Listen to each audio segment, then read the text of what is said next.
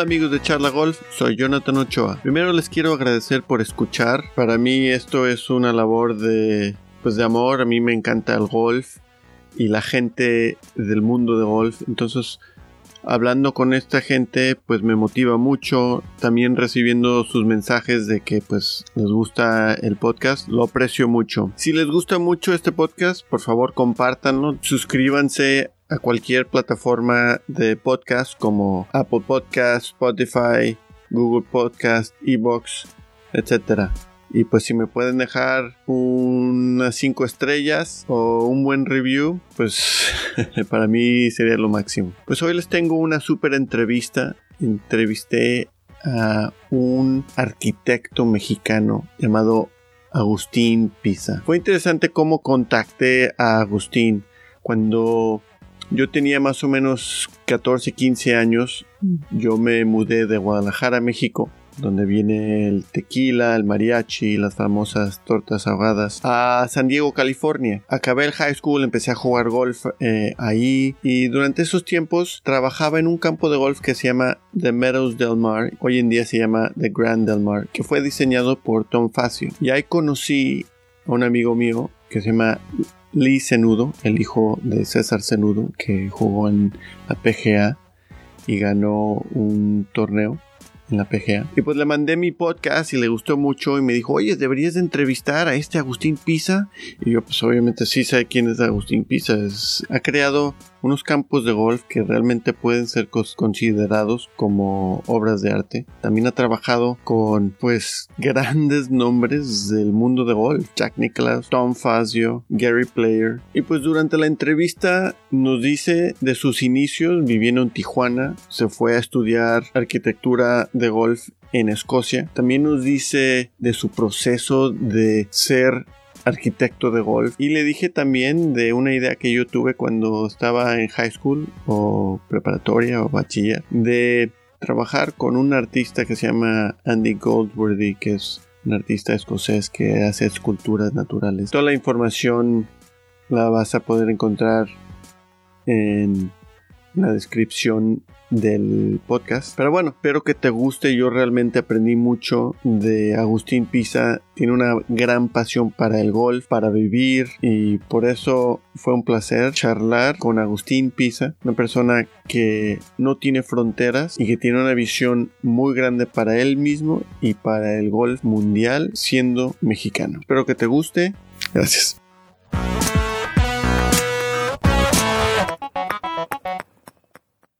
Hola amigos de Charla Golf, gracias por estar aquí con nosotros. Aquí tengo una persona muy muy especial, un paisano, Agustín Pisa. ¿Qué tal Agustín? ¿Cómo estás? Qué gusto, Jonathan. Pues encantado. ¿Qué te puedo decir? Qué gusto estar conectados con estas redes sociales.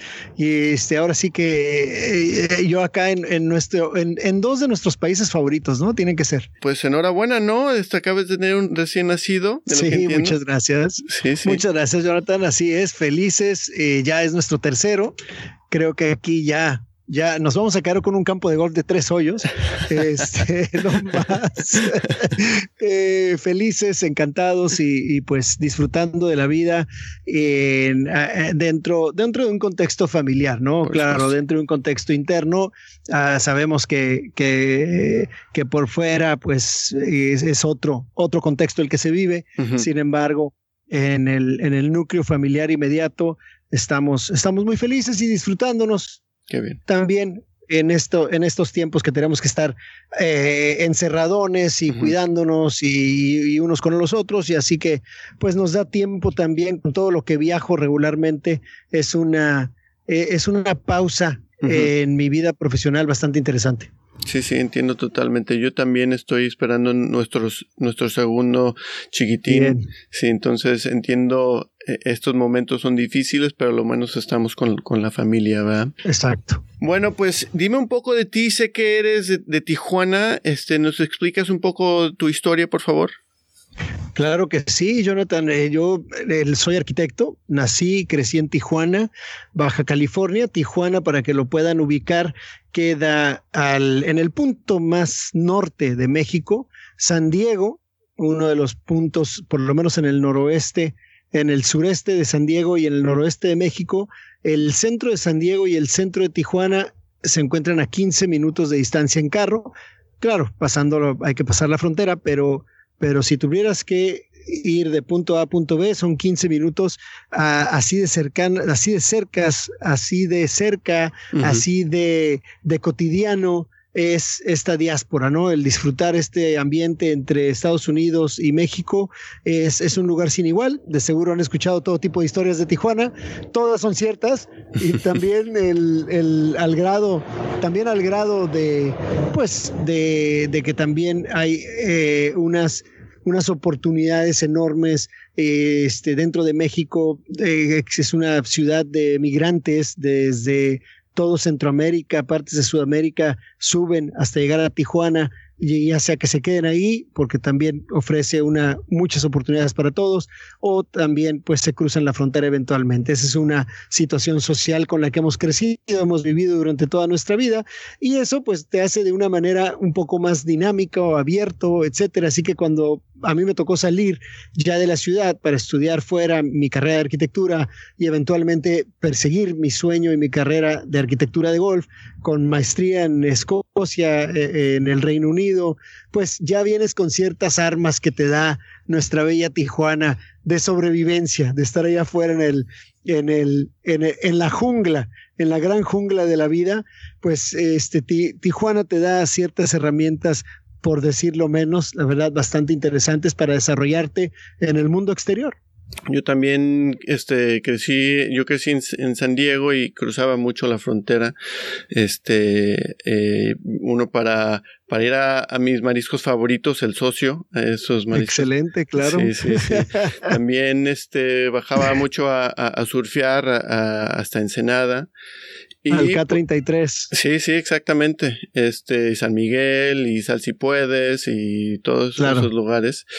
Y también, pues, este, jugué en San Diego Junior Golf, que estaba, que se podía jugar una vez en el campo de, Tijuana. Ahí es cuando... ahí el es campestre. exactamente, el campestre. Ahí es cuando conocí, o bueno, no sé si es realidad y creo que tú me puedes explicar un poco más de esto, que Alistair McKenzie tuvo un toque ahí de, de diseño o es todo mito eso? Es un, es un gran mito, pero es un muy buen mito. ¿Por qué? Porque en los 30 cuando se construye, finales de los 20, principios de los 30, cuando se construye el gran casino de Tijuana, que en ese tiempo, cuando estaba la ley seca de Estados Unidos, etcétera, y el Tijuana era el, Las Vegas mm. de, de, Estados Unidos, ¿no? Venían grandes artistas, este entre, entre otras personalidades, a este espacio con el, con el famoso eh, eh, el racetrack, tenía, tenía este, el hipódromo, tenía el casino, todo de primerísimo nivel. Entonces venían, venían grandes celebridades de todo, de todo, de toda esta región.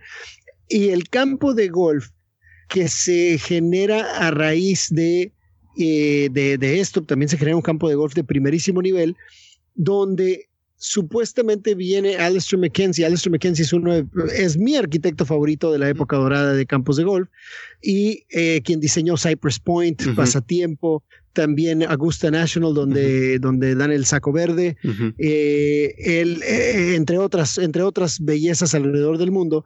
Se rumora que, como vivía ya en la península de Monterrey, relativamente cerca, pues que en algún momento bajó a San Diego, dio asesorías y bajó a Tijuana y dio asesoría en el campo de golf.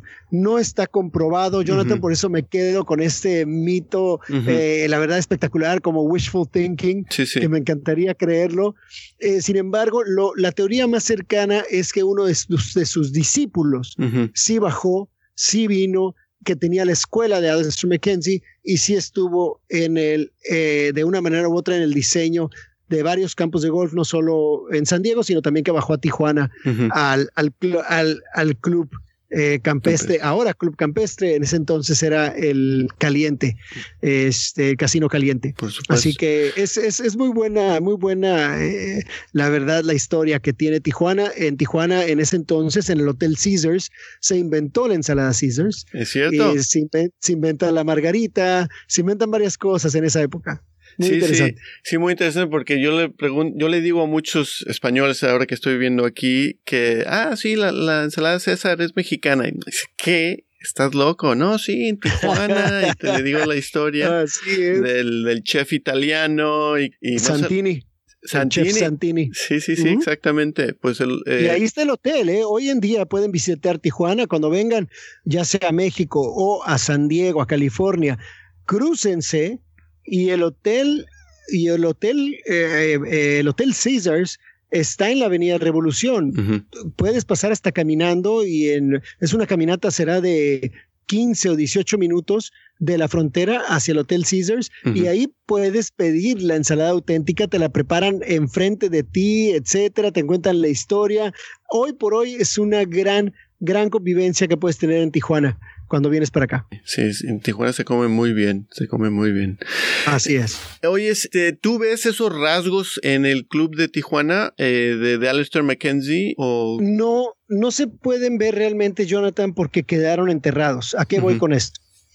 En el treinta y tantos, eh, tenemos una expropiación en México con nuestro presidente en aquel entonces, Lázaro Cárdenas. Expropia el petróleo, expropia eh, algunas minerías, expropian varias cosas, incluyendo el casino y el campo de golf lo declaran para el pueblo, para que puedan, pues no para que jueguen golf, para que pasteen sus vacas. Total, bueno, así ya te imaginarás en qué se convirtió eso. En un error, en un terror. Y fue realmente como 15 años después, no, no me hagas mucho caso de los números, pero a mediados de los 40, un grupo de empresarios locales ya de la ciudad de Tijuana. Tijuana es una ciudad muy joven, ¿eh? tiene 130 años aproximadamente. Es una ciudad muy, muy, muy joven. Así que eh, eh, se juntan estos empresarios y dicen, oigan, queremos la concesión para rehacer, restaurar y recrear el campo de golf que existía aquí, con algunos cambios, obviamente. Mm. Entonces ya, ya tomaron un campo de golf pues abandonado durante algunos años, con hierbas sobrecrecidas, con, con algunos arbustos, con ya, ya la forma ya estaba ya estaba por debajo de, de un espacio más natural. Así que se rescata, se puede lograr alguna mímica, pero no del todo. Y Alistair McKenzie ya había fallecido, sus discípulos ya habían, hasta donde tengo entendido, ya también habían fallecido porque pasó, pues la grande, pasó la, la, guerra mundial, pasaron varias cosas donde sufre mucho la arquitectura de golf y ese en un contexto histórico, pues ya se contrata a alguien más que desconozco el nombre para diseñar este, eh, para restaurar este campo y ahí es donde, donde se trata de rescatar eh, los, lo, más que se puede de este campo de golf.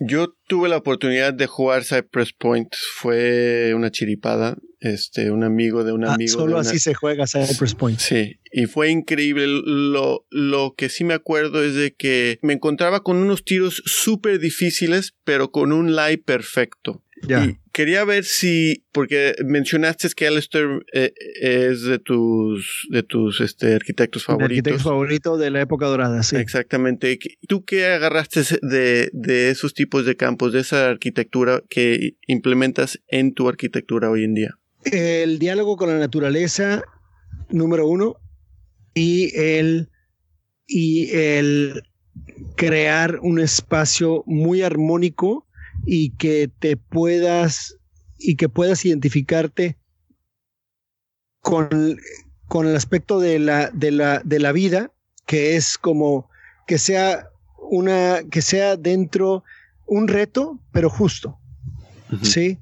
Entonces, eh, al, al, cuando diseñas, estás pensando en un jugador de handicap alto, también tienes que diseñar para el jugador de handicap bajo.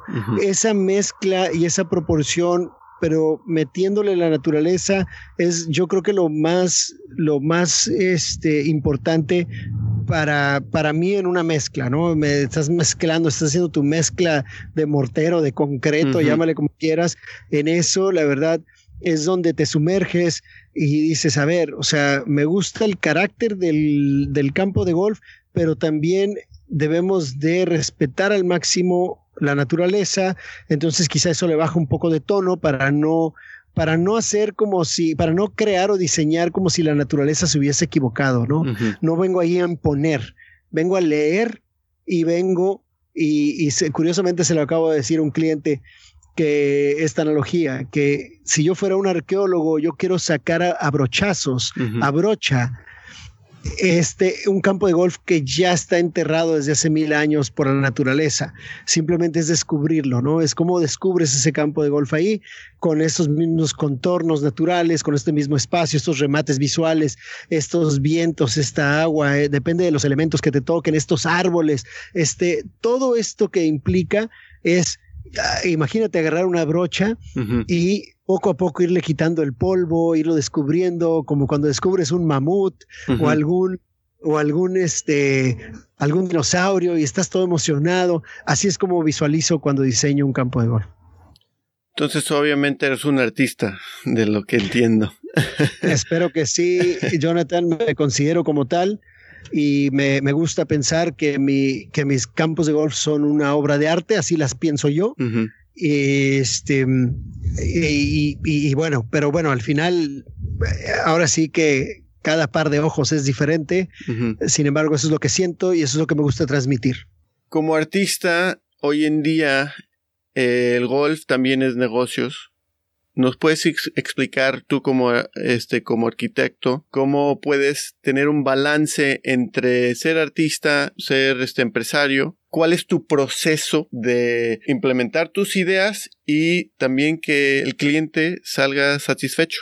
Híjoles, es un, es un balance entre tantas cosas. Imagínate un, una persona malabareando cinco o seis pelotas al mismo tiempo y es, es eso, el ¿por qué? Porque bien lo dices, esto al final del día, digo, depende también de cuál sea el alcance del proyecto, pero lo regular, lo normal es hacer un, un resort con vivienda, o con hoteles o de vacaciones de, para vacacionistas o, para segundas casas o, lo que fuera, ¿no? Entonces sí entra un aspecto del negocio, claro, y a nosotros nos gusta y nos jacta de, decir que cuidamos muy bien el dinero de nuestros clientes, nos gusta eh, decir que, que nos gusta invertir dinero inteligente porque al final allí dependiendo de un buen diseño, de una buena solución, es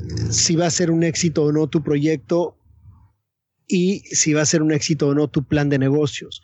Entonces, todo esto lo metemos a una licuadora y ya hay que ver, la vez pasada me preguntaban cómo, cómo visualizaba yo cómo, cómo empezabas a diseñar 18 hoyos. Yo me los imagino, Jonathan, como, como contar un cuento, ¿no?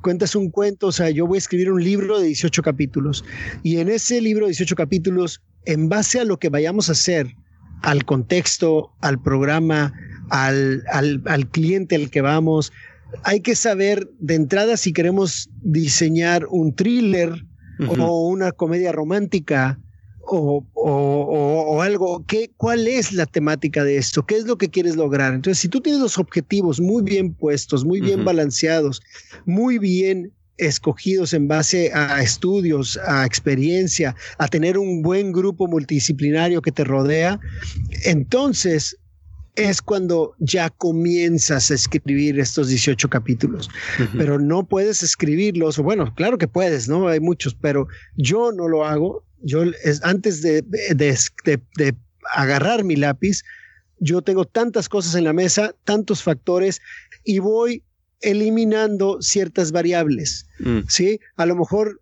tú juegas golf, competiste y lo ves ahora, hoy en día, con tanto, con tanto eh, este, el radar y cosas así que vemos cómo los jugadores ya empiezan a eliminar variables en su swing.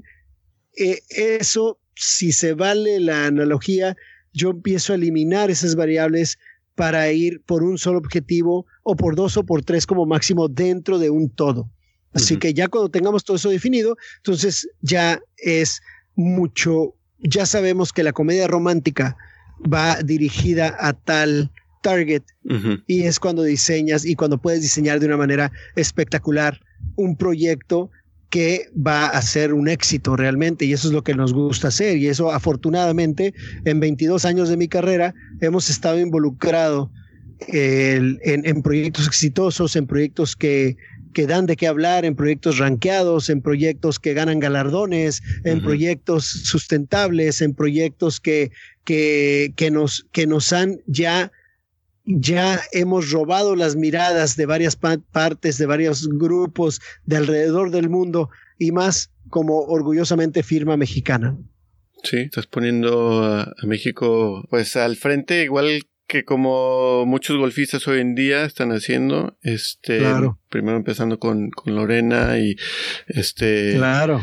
eh, Abraham los, los hermanos Ortiz y, y otros más. Entonces me, da muchísimo gusto que es pues como paisano nos está representando. Gracias qué amable. Sé que también trabajaste en tus inicios de tu carrera para Jack Nicklaus, para Tom Fazio, Gary Player. De lo que yo he visto, los campos de golf de Jack Nicklaus son moldeados más o menos para su, su juego. Él le pega un poco de fade y pues esos campos de golf eh, son más para fade, ¿verdad? Pero para mí, de esos tres, Tom Fazio, yo trabajé en uno de sus campos de golf, antes se llamaba The Meadows Del Mar, ahora se llama The Grand Del Mar. Lo conozco bien. Sí. ¿Qué piensas o quién de esos eh, arquitectos, de esos jugadores también, te pues te dieron ese toque de lo que tienes ahora? Todos absolutamente, Jonathan. Yo la verdad soy un privilegiado en, tener un,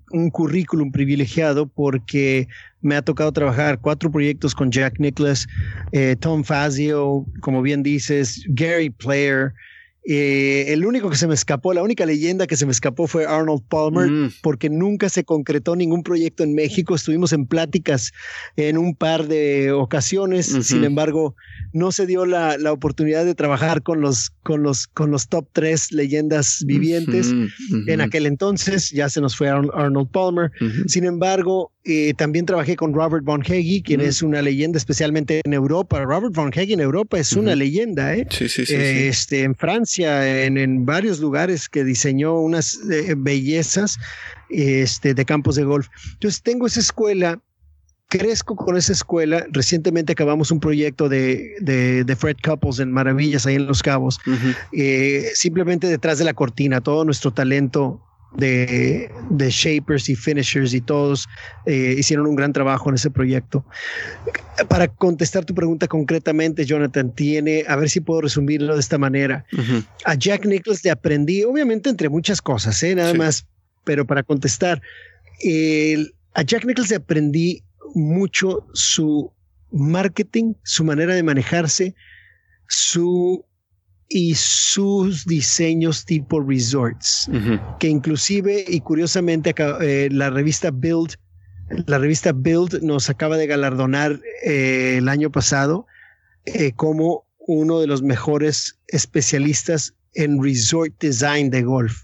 estamos, estamos felices, o sea, Y, es gracias, Jonathan. Y es precisamente por mucha escuela que, que trabajamos con Jack Nicholas en proyectos como Puntamita. Yo empecé mi carrera en Palmilla, El Dorado, y este, luego de ahí Vidanta.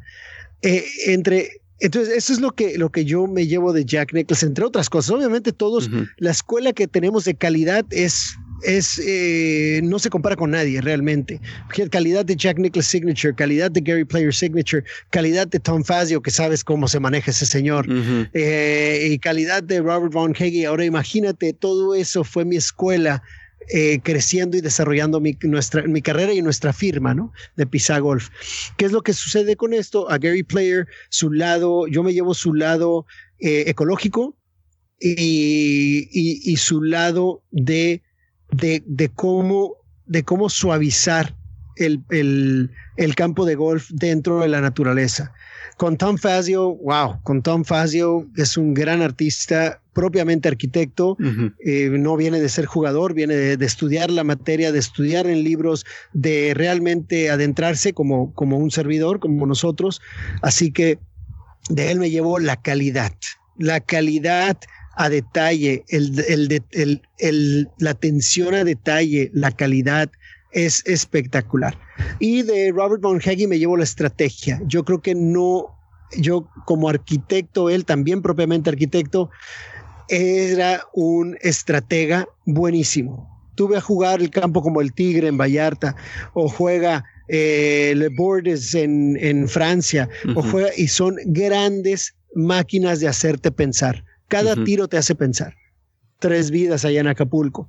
Cada tiro te hace pensar. Y eso y eso lo agarré, esa escuela la agarré muy bien de Robert Monheggy y así me llevo eso en, en, en, la, en la mente, en mi experiencia y ya completarlo con la maestría en arquitectura de golf en la Universidad de Edimburgo, en la cuna del golf en Edimburgo, donde jugué las grandes joyas eh, de Link Scores, eh, tuve la oportunidad de trabajar con un arquitecto escocés, Ken Moody, que con quien trabajé cinco campos de golf allá. Eh, y, bueno, todo eso que envuelve esta, esta experiencia o esta gran aventura de unir mis dos pasiones, que fue la arquitectura y el, y el golf a través, del, eh, este, eh, a través de la arquitectura de golf. Pues imagínate, ¿qué te puedo decir, Jonathan? estoy fascinado. realmente esta ventaja competitiva no este, es, es algo que nos, que si se vale decirlo, que nos separa del, del, de, una mayoría, de una gran mayoría. Qué forma de, describirlo y, de trabajar con grandes de este deporte de golf. Wow. Eh, Así es. Sí, sí. sí son privilegiados, por decirlo menos, Jonathan. Totalmente. Antes de empezar la entrevista me dijiste que pues acabas de firmar o de entregar un, un proyecto eh, ¿Va a ser un proyecto en el futuro o, todavía está en el aire? ¿Nos puedes decir un poco? Me encantaría, pero no puedo, Jonathan. Lo que sí te puedo contar es que va a ser un proyecto que pronto, y si me invitas de nuevo, te lo puedo contar con todo gusto. Órale. Porque va a ser revolucionario. Vamos a romper paradigmas eh, no sé si, has, si te ha tocado ver nuestros proyectos y conceptos que hemos inventado como Wellness Golf o como Golf Lounge, que están rompiendo paradigmas, están pensando completamente fuera, fuera de la caja, como se dice, eh, pero como también me gusta decir, nosotros no solo pensamos fuera de la caja, no, hacemos fuera de la caja, que es lo más difícil. el punto más difícil en una carrera de un arquitecto, de un creativo, Jonathan, es es encontrar al cliente que es igual de loco. ¿Sí me explico? Sí, sí, sí. Uno puede ser tan creativo como puedas y puede ser y te conviertes en teórico. Aquí la ventaja y la dicha que hemos tenido es que hemos encontrado y empatado con clientes que nos dejan ser, que nos permiten ser y que les gusta ser alguien que deje precedente, que deje un precedente, que, que, quieran dejar huella, que quieran dejar un legado. Y eso es parte de los proyectos que hemos presentado últimamente, en los últimos dos, tres años.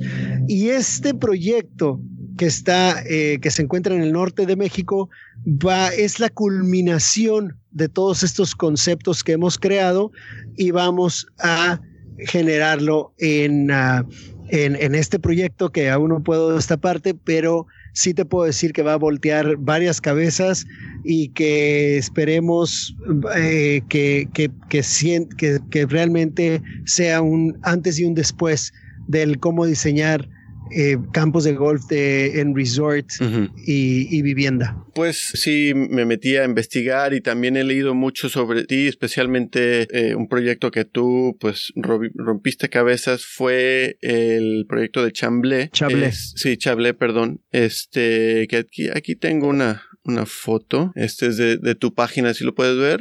Sí. Sí. Es el proyecto de Chablé. Así es. Chablé, ¿verdad? Eh, ¿Nos puedes explicar un poco sobre a qué fueron tus ideas y si qué, qué funcionó, qué no funcionó, cuál fue el, el, concepto. Claro que sí, Jonathan. Mira, aquí realmente este, este lugar está dentro de un espacio único que se llama Chablé Resort, que invito a todos a, a meterse a chableresort.com y es un contexto y un concepto también muy único y diferente que eh, se crea en Mérida, Yucatán, a raíz de las haciendas, de las viejas haciendas, de las casonas antiguas que eh, existían a, principios del siglo pasado y se restaura, se remodela y se crea lo que fue y lo que sigue siendo el resort número uno wellness spa del mundo. Así que eh, dentro de esta experiencia me invitan a mí a, hacer un campo de golf, al, algo especial. Yo les dije, oye, ¿les importa si hacemos algo diferente, algo especial, que no sea tu típico campo de nueve hoyos, de, de, 18, etcétera, que, ni tu driving range, que sea algo muy especial. Me dicen, adelante, Pisa, por favor, eso es lo que estamos buscando. Este proyecto de Chablé es diseñado todo por mano mexicana, grandes creativos mexicanos que han ganado premios por todo el mundo en su arquitectura y queremos que pase lo mismo con el golf. Pues total, me abrieron esa puerta les diseñé este espacio en una huella sumamente reducida. Son cuatro greens al centro, con una X precisamente inspirado en México y en Chablé, con una X donde puedes pegar de las afueras hacia adentro. Estos son los tees aquí. Esos son los tees, puedes pegar hacia adentro. Y también de, uh, de puedes jugar circuitos como si fuera un un, imagínate, puedes jugar un circuito de, de, de, principiantes donde no pases por el lago, un, un circuito de, intermedios donde a lo mejor uno o dos golpes pasen por el lado, por el lago, y un, un, circuito de avanzados donde tus tiros sean de 180, este, 200 yardas por el lago, etcétera, banderas distintas, banderas en el lago o en la orilla del lago, y eso crea un ambiente donde queremos, le llamamos wellness golf porque queremos que te conectes con la naturaleza, queremos, te invitamos a quitarte los zapatos, a conectarte con la naturaleza, a caminar el campo descalzo, a tirar una bola de, donde tú quieras, no hay reglas, no hay un scorecard, no hay un par, realmente es ven, disfruta el espacio, eh, disfruta de una mimosa con un buen tabaco, con un buen habano, eh, musiquita por las tardes, si tienes una, una fiesta o, un evento, puedes, eh, hemos degustado ahí cierto maridaje con, con este, con mariscos, con carnes, vinos, etcétera. Entonces se, hace un espacio muy especial donde te invitamos a desaprender del golf, Jonathan. Quiero que desaprendas del golf. Y eso me, me, mencionas cuál ha sido el mayor reto, ese, que cuando llega la gente, lo primero que pide es un scorecard y, y un handicap. y, yo, eh, relájense, no, no, no, no, esto, a ver, nada más aviéntense a la alberca y disfrútenla. No, no, no se tomen el tiempo, no, no, no, no, no necesitamos un cronómetro, no necesitamos eh, un scorecard, no necesitamos nada rétense entre ustedes, los amigos, la gente que viene, etcétera. Hagan este circuito si gustan, sí. Aquí tenemos estos cuatro o cinco circuitos que pueden, que pueden lograr si ustedes absolutamente lo necesitan, pero realmente es un espacio para que disfrutes el 300, los 360 grados de la naturaleza y de Chablé, que hoy en día ese espacio se convirtió en los mejores atardeceres, creo que de Mérida, ¿eh? La verdad es espectacular. Por ahí subiste una foto con el atardecer y así es como disfrutas desde la casita club el, el, atardecer en Chablé. Y eso es lo que generamos también en nuestro proyecto Golf Lounge. Volvimos a romper paradigmas, le pusimos un fire pit, un, una, un poco de fuego al centro de la, de la, de la gran trampa. Y eso es lo que queremos crear. Queremos estamos, estamos diseñando espacios multifuncionales. queremos que tu campo de golf funcione como campo de golf, pero también como área recreativa, también como área social, también como área este, de, de escultura, de belleza, eh, queremos que, que, que, se confunda con el arte. Eso es lo que queremos. Wow. Algo que se me hizo muy interesante es de que dijiste que, que se quiten los zapatos, que se vayan descalzo. Y el otro día leí de tu Facebook que mm, uno de tus procesos es tu ritual maya. ¿Nos puedes explicar qué onda con eso? claro que sí, con todo gusto. Yo dentro de mi dentro de mi aprendizaje, dentro de mi sensibilidad, porque pues esto no lo hacemos de dientes para afuera como decimos en México, lo hacemos desde el corazón. O sea, yo diseñamos con el mano con la mano en el corazón y con los pies en la tierra. O sea, y este tipo en un momento en 2005 dentro de mi de mi crecimiento como arquitecto eh, yo estuve en, con los lacandones en la sección maya, en la, en la zona maya, de, que es toda la península de Yucatán. Para quienes conocen Cancún, es toda esa parte, hacia, eh, todavía viaja y baja hacia Chiapas, que es otro estado encantador. Eh, y, bueno, ahí toda esa península. es, es, es, este, abarca toda esta zona maya, donde los lacandones son la, la tribu, si se vale decirlo, la tribu más antigua y fidedigna de lo que queda de, del mundo maya. Y me fui con un retiro, me fui a un retiro con ellos de un mes, realmente me adentré y empezamos a caminar, íbamos a caminar sobre, este, por la selva, por la selva lacandona, y, y, veo al guía que se detiene y toca un árbol, una ceiba. El ceiba era el, es el, el árbol sagrado de, de los mayas y, eh, y le pregunto qué está haciendo, ¿no? Ya después de que lo me acerqué con él y me dice, le estaba pidiendo permiso a la naturaleza, es una gran, es un, algo que hacemos de antaño para ser uno con la naturaleza, para que nos acepte como uno y bueno, eh, eh, realmente lo hacen para que no para que el, ahora sí que el puma no se los coma, ¿no? Para que el, para que digo, si viéndolo así de manera sencilla, eh, estás viendo la naturaleza para que puedas pasar por ahí, para que te acepten como, como parte de, y no corras los peligros o el riesgo tan eminente que sería salir corriendo por el medio de la, de, la selva sin, pues sin ningún tipo de sensibilidad. Así que de ahí sale, de ahí surge, y me encantó porque me dice, me invitó a quitarme los zapatos. Y yo, en el mundo que, que, en el que estamos conectados, ¿cómo me voy a quitar los zapatos en la selva lacandona cuando las arañas miden del tamaño de un gato? O las hormigas están del tamaño de una nuez. ¿Cómo voy a quitarme los zapatos? Total, dije, ¿sabes qué? Lo voy a hacer. Pido permiso también a como yo entendí.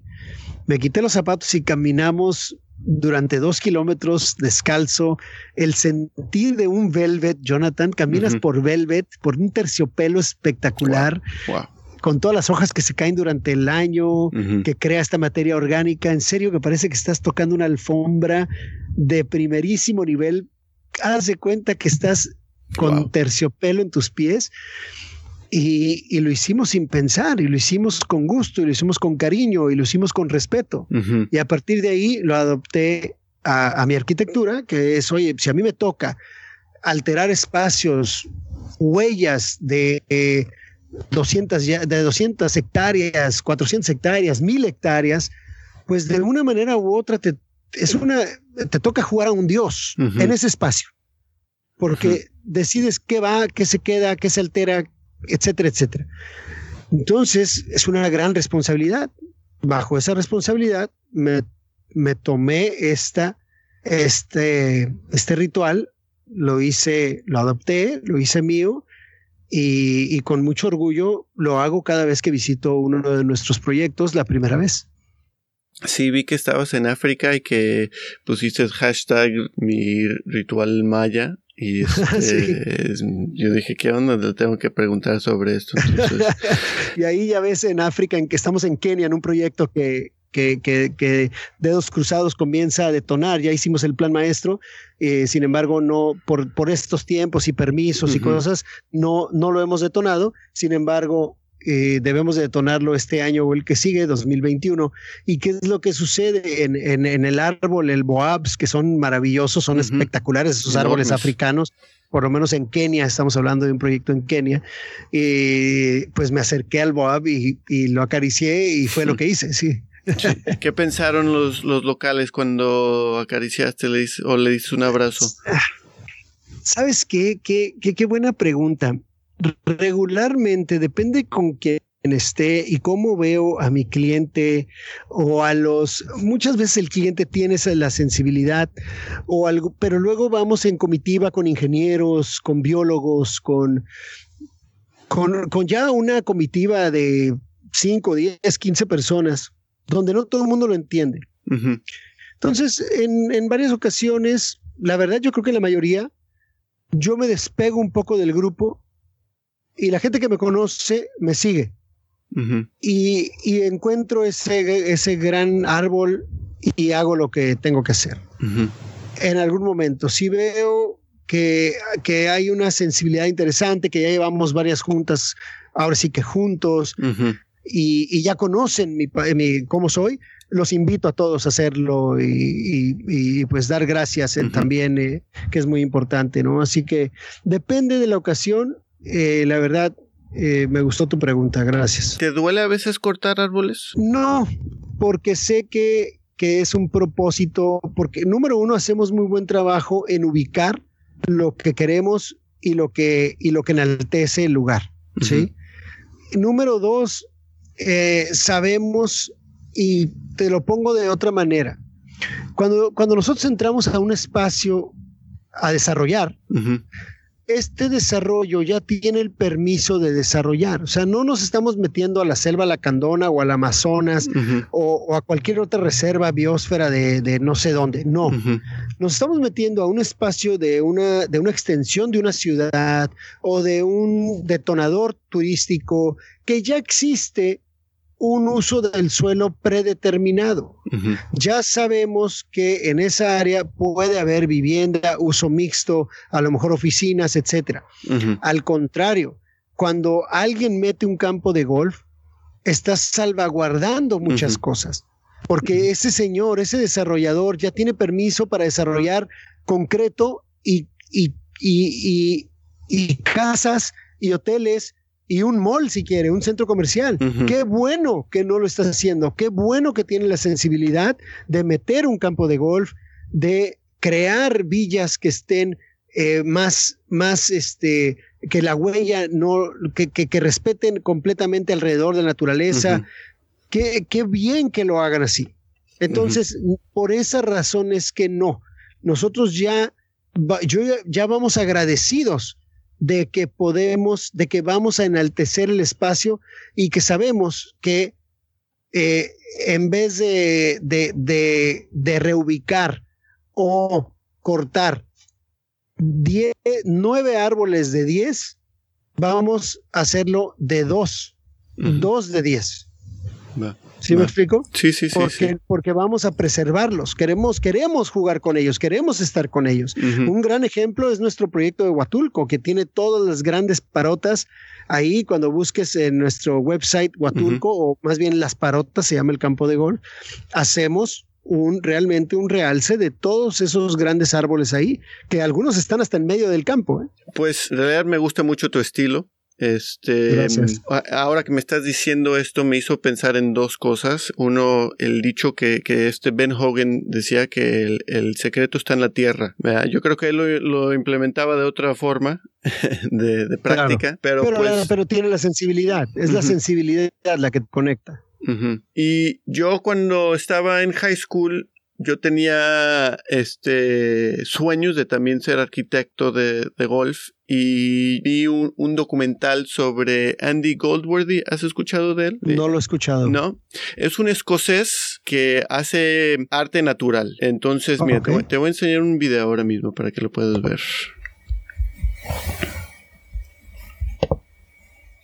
Sí, a lo mejor si hablas, eh, entonces no es arquitecto de golf. No, no es arquitecto de golf. Ah, entonces ya sé, hace esculturas naturales. Hace esculturas naturales, a ver. Este es, este es de su documental que se llama este Rivers and Tides, ríos y y este y corrientes. Corrientes, sí, sí. flow in nature. When I make a work, I often take it to the very edge of its collapse. And that's a very beautiful balance.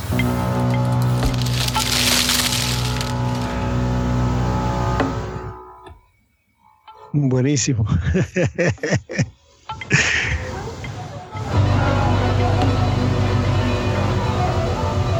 Ese me lo vas a tener que pasar, Jonathan. Lo quiero ver de inmediato. Sí, sí. ¿Y esto cómo, cómo conectaste esto ahorita que mencionabas que querías ser ah, querías entrarle a la arquitectura de golf? Pues vamos a estar viendo que en, en este trailer también tiene piezas grandes como esta que está que estamos aquí viendo, que es, un huevo. Y también eh, tiene otras piezas más grandes.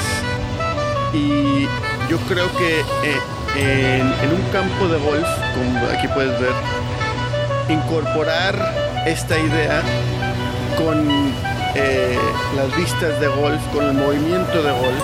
Claro sería el siguiente paso de la conexión del humano con la naturaleza. Pues es, es, curioso que lo digas, Jonathan, porque parece que estamos conectados tú y yo. El proyecto en el cual hoy no te pude destapar, precisamente eh, lo que sí te puedo contar es que dentro de las rutas de golf tenemos unos espacios interconectores. Y esos espacios interconectores van a tener distintos, distintas áreas de jardines. Y uno de los jardines va a ser un jardín escultórico. Así que es precisamente por ahí vamos a conectar los distintos eh, espacios de golf y dentro de la experiencia vas a vivir otra experiencia que es la escultura, ya sea de, ya sea de propiamente esculturas o de algunas instalaciones como las que vimos aquí en tu video. Sí, sí. Lo digo porque hoy en día estamos tan separados de la naturaleza y en mi opinión el, el golf nos, nos reconecta o, eh, podemos de reconectar con la naturaleza y pues vivimos en un concrete jungle, ¿verdad? Así es. Y, se nos olvida eso y quería ver si pues por acaso vas a hacer algo similar y, pues ya nos has... Eh, eso eso te, lo, te lo pongo como un stay tuned y hay que programar otra charla en algunos meses cuando ya pueda con todo gusto hablarte de este gran proyecto que como te platiqué, va a voltear algunas cabezas, esperemos, y si no, no importa. Eh, lo que importa es eh, nuestro diálogo con la naturaleza y la sensibilidad con la que lo estamos haciendo. Qué bien. Pues ahora este algo que, que, para mí se me hace yo creo que lo más grande que estás haciendo es tu trabajo con el First Tee México.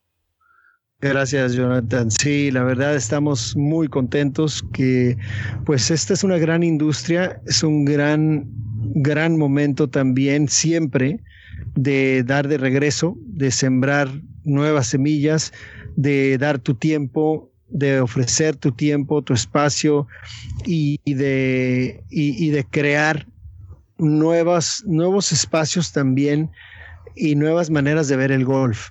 Y First Team México, que es una gran iniciativa eh, que surge a raíz de, del WGC Mexico Championship eh, con, con, Grupo Salinas y el señor Benjamín Salinas Ada, con quien estoy sumamente agradecido y soy un afortunado y me siento honrado de que me haya eh, sumado con, para dirigir este, este gran movimiento altruista que inculca golf o los valores y pilares del golf este, a, través de, una, de esta herramienta de vida, ¿no? Eh, tenemos ya más de 250 niños jóvenes este, entre, entre 6 y 16 años, en nueve distintos lugares en México, ya jugando golf.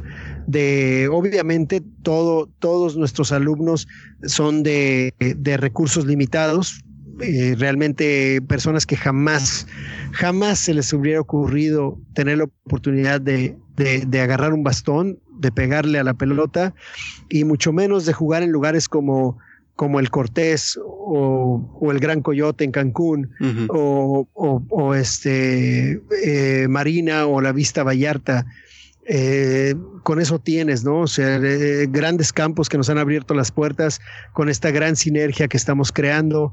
Y pues eso estamos trabajando, eh, Jonathan, y seguiremos hasta no nuestro objetivo a 20 años, 30 años, es que cada estado en México tenga una facilidad de golf y que el golf ya no sea para la élite, que el golf sea para todos. Este gran deporte donde tú sabes muy bien que en Escocia, en Estados Unidos, en, ah, en Canadá, en algunos, en los nórdicos, en, en, algunos lugares, eh, puede jugar un día, puede estar jugando un plomero al lado de un gran empresario. O sea, es, es abierto para todos y asequible para todos.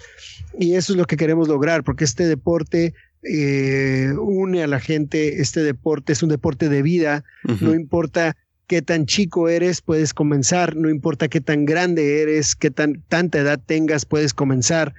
Este, eh, y, continúas, no importa lo que hagas hoy en día, el deporte que te encante, tenis, fútbol, básquetbol, y te sientas joven todavía y creas que el golf es para viejitos, inténtalo, es un gran, gran espectáculo y tarde o temprano todos podemos terminar jugando golf en nuestras vidas y disfrutando de estos grandes pulmones en las ciudades que, que es una, un, como, como se dice por ahí, pues una, una caminata en el parque, ¿no? Sí, sí, algo que se me hizo muy interesante que yo lo he vivido en, México es pues la dificultad de hacer estos tipos de proyectos. Eh, yo lo vi con uno de mis proyectos que yo tenía y también cuando estaba trabajando con Lorena, ella nos platicó de su proyecto La Barranca. Claro. Y pues un poco de las dificultades eh, de, encontrar fondos, un poco de la política. Quería saber qué obstáculos has tenido para poder crecer este proyecto tan grande que es el First Team México? Todo depende del ángulo que lo veas. Eh, no hemos obstáculos podemos encontrar todos los que queramos, porque realmente si quieres, eh, si te vas a esperar a que alguien haga las cosas o te ayude o te diga el sí, pues ahí estuviéramos esperando. Así también como lo hizo nuestra querida Lorena, que, realmente hizo las barrancas y está ahí, está funcionando. A costa de, cual, de todo tipo, te aseguro, no conozco bien la historia, pero, pero por mi experiencia en First Tee, te aseguro que ha sido y sigue siendo un dolor de cabeza, sin embargo, con las ganas y energía, eh, sigue ahí y sigue beneficiando a muchos niños con esta, con esta primaria y esos estudios, ¿no? en, el caso nuestro, también es, es, algo parecido, es, ¿sabes qué? Nosotros vamos a comenzar, si el gobierno quiere, bien, si el gobierno no quiere, pues también. Eh, nosotros estamos trabajando con iniciativa privada, con campos de iniciativa privada. Entonces es un gran, gran movimiento altruista que estamos haciendo dentro de la iniciativa privada, que esperemos contagiar y estamos trabajando para contagiar a los gobiernos y que los gobiernos se sumen, el cual ya tenemos al primero. En Puerto Vallarta trabajamos de la mano con el municipio de Puerto Vallarta, con el ayuntamiento, con el DIF, los niños son del DIF, del programa del DIF, del programa social de, los niños. Ya llevamos más de un año trabajando con ellos, están felices, el presidente municipal está encantado, el, el doctor Sayas, quien es el, el director también de salud, también está encantado y, y, son los, fue el primer, la primera alianza tripartita que realmente encontramos donde el gobierno, la iniciativa privada de los campos y First Team México se une y ha sido un gran ejemplo y, que eso ojalá nos sirva de como caso de estudio para que poco a poco se contagien mucho más gobiernos hasta el nivel federal. Eh, realmente el golf es muy noble, para bien o para mal lo conocemos como un deporte elitista, pero no tiene que ser así. No. tiene que ser así. O sea, es, es un deporte muy bello, muy noble, eh, que te enseña cualidades de vida, que, que, se asemeja mucho a la vida cotidiana. Así que, eh, y, que todos merecemos pegarle a la pelotita eh, de vez en cuando. Así que de eso es lo que estamos trabajando realmente, Jonathan, tanto en nuestro nuestros proyectos, pues ahora sí que como Pisa Golf y nuestros y, los y el proyecto de First Team México, esta gran iniciativa que con la cual estamos estamos fascinados y, muy agradecidos. sí, porque es que el golf realmente tiene un origen de pues para todos. Yo me acuerdo cuando estaba en San Andrés que los domingos cerraban este el campo de golf, si iban a jugar fútbol o cricket. puedes caminar el perro, puedes hacer lo que tú quieras, respetando el espacio, claro. Por supuesto. Pero el campo de golf de San Andrews, así como hay otros, cierran los domingos para que tú puedas ir a visitar y, disfrutar del espacio porque le pertenece al municipio. Y hay un respeto mutuo entre el campo y la gente está educada y sabe que en los greens no, no debes de correr, no debes de pasar, no debes de pisarlos, sabes ciertas áreas que puedes entrar, ciertas que no debes. Sin embargo, tú puedes caminar por todo el parque, por todo el pasto normal y así. También en The Meadows, ahí en Edimburgo, está un campo de golf de 36 hoyos par 3 en el parque, en The Meadows. Juegas gratis. Sí, sí, wow. Así es sencillo. Si tú traes tus bastoncitos y tu pelota, tú vas con tu familia, con tu hijo, juegas gratis. Así nada más. Nada más tienes que apuntarte para decir que vas a jugar a tal hora y listo. ¿Eso es más o menos tu meta? Esa es la meta. Esa es la, meta. No sé si nos toque verla, pero, pero si, si, si, hacemos, si logramos 32 espacios de golf públicos al nivel que sea. Puede ser un campo pequeño de par 3, puede ser un área de práctica, puede ser un campo ya de 18 en un lugar turístico que el municipio quiera hacerlo, eh, porque, porque el, golf, lo curioso es de que esa, es, es, es, autosustentable, porque la gente que puede lo va a pagar al que no puede, pues lo vas a invitar de una manera o ya que sea que pague con calificaciones o que pague, el niño puede pagar con su boleta de calificaciones y si sacó nueves o dieces, pues aquí está y aquí tienes tu tita y muchas gracias, felicidades, vas. Qué buena hay muchos, idea. muchos problemas sociales que podemos generar a través del golf. Otra cosa, y que, y que no perdamos de perspectiva esto, Jonathan, el golf es el deporte que más genera empleos. Es el deporte que el, si un niño se dedica, que es parte de lo que enseñamos en First Tee, a mantener el campo, a cortar las trampas, a cortar los greens, que es un, un, trabajo muy digno de ser superintendente de campos de golf. O sea, ahí tienes un trabajo, la operación, cómo haces un torneo, cómo, cómo eh, recibes a gente de una boda y que tiene un torneo al día siguiente en el campo, etcétera, etcétera, etcétera. Lo que tú quieras, hay muchas, muchos este, ángulos de trabajo.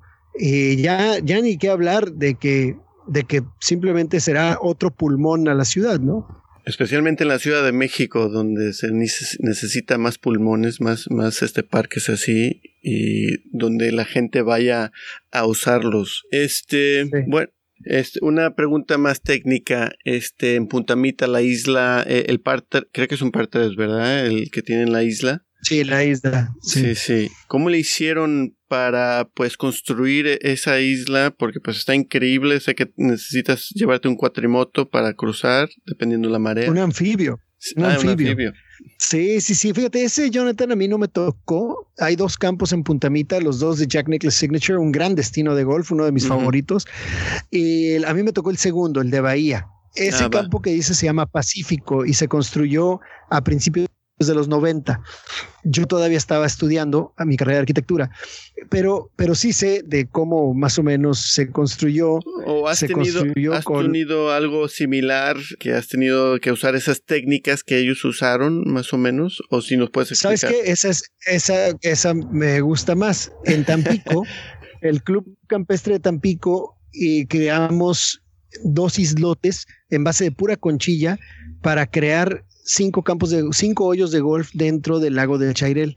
Hicimos la verdad un trabajo espectacular de, de, para generar ese, ese espacio y es uno de los club campestres número uno y el segundo campo de golf más antiguo de México, el Club Campestre de Tampico. Y volviendo a lo de, a lo de Puntamita, lo, el reto más difícil es siempre trabajar en, en, el, en el agua salada. O sea, los dosers que vas a usar ahí, los, los tractores, la maquinaria, para el tiempo que lo vas a usar, se te van a echar a perder. ¿Por qué? Por las sales. Entonces, ese hoyo, nada más ese hoyo, te va a salir en un ojo de la cara porque no solo es hacerlo, sino también sacrificar las máquinas y todo lo que hiciste para hacerlo. Así que es, es, muy interesante lo que lograron y tengo entendido hasta la fecha, es el, único el, único, el único hoyo par 3 en una isla natural en el mar. Porque la isla ahí estaba, nada más se tenía que trabajar y formar y hacer el campo de golf, pero, pero la isla ahí estaba. Así que es muy interesante, el famoso Tale of the Whale. y, ese, y ese campo se juega con 19 hoyos porque cuando está la marea alta no puedes pasar ni con el anfibio de un lado a otro. Sí, sí, sí, sí, sí. Mi hermano eh, eh, lo ha jugado unas cuantas veces y me dice que es espectacular. Súper. Em, pues para acabar, unas cuantas preguntitas más. A ver. ¿Por qué te consideras un ciudadano del mundo? Uy, lo fui aprendiendo cuando uno nace, y más siendo de Tijuana, naces con un arraigo durísimo de, de, de, Tijuana, de México. Yo siento que el traer tatuado tu bandera, tu frontera, solo te limita y causa problemas. O sea, si tienes una bandera internacional, si tienes un, si tienes amor y cariño por, por las demás, por los demás espacios que ofrece este gran mundo, no hay manera de que te puedas pelear, no hay manera de que puedas eh, crear algún tipo de conflicto. Entonces, realmente por eso me considero ciudadano del mundo, porque yo dejé en el, en el buen sentido, y espero no se malinterprete, el, el, tatuarme tanto, ¿no? El, el, morir por la bandera, etcétera. Eso, eso para mí este, es, un, es una mercadotecnia pues bastante baja en cuestión moral. Mm. Creo que, creo que hay que ser hermanos, creo que hay que salir a, a aprender de las distintas culturas, de las distintas religiones, de las distintas creencias. Entonces, pues si tienes eso, la, verdad, el, puedes sentirla y, palpar y, probar las mieles de la, de la vida, ¿no? Wow, bien dicho. ¿Qué te dirías a ti mismo cuando eh, em, estabas empezando? ¿Empezando mi carrera? Sí, sí. ¿Qué te dirías a ti mismo cuando tú estabas empezando tu carrera? Que no te preocupes, no te estreses, vas bien. Va, buenas palabras. Bueno, Agustín, muchísimas gracias por tu tiempo. Te lo agradezco muchísimo. Estoy muy emocionado para la siguiente charla y hablar de este proyecto que, que nos dijiste. Eh, claro, con gusto. Y este, pues estamos en contacto. Muchísimas gracias. Gracias a ti, gracias por el interés en, en y este y pues encantado, felicidades Jonathan y un fuerte abrazo a Lorena Ochoa si por ahí nos está escuchando, siempre mi admiración con mucho cariño y este si hablas con ella pues también extiéndele mis saludos por favor. muchísimas gracias.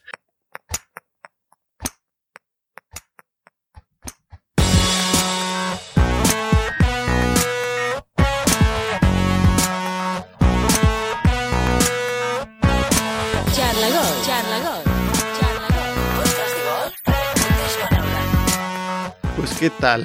¿Les gustó esta charla con Agustín Pisa? A mí se me hace un tipazo este, este arquitecto.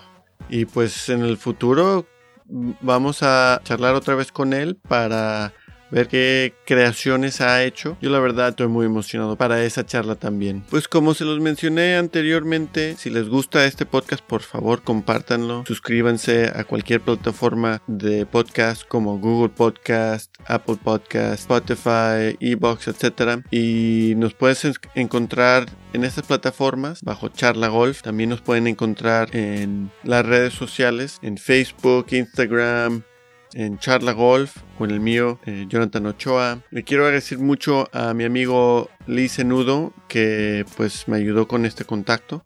Y su padre que me enseñó el flipo. Y a mi, a mi amigo y editor Matthew Crispy Delish Owen Williams. Espero que, espero que disfruten este verano y hasta la próxima.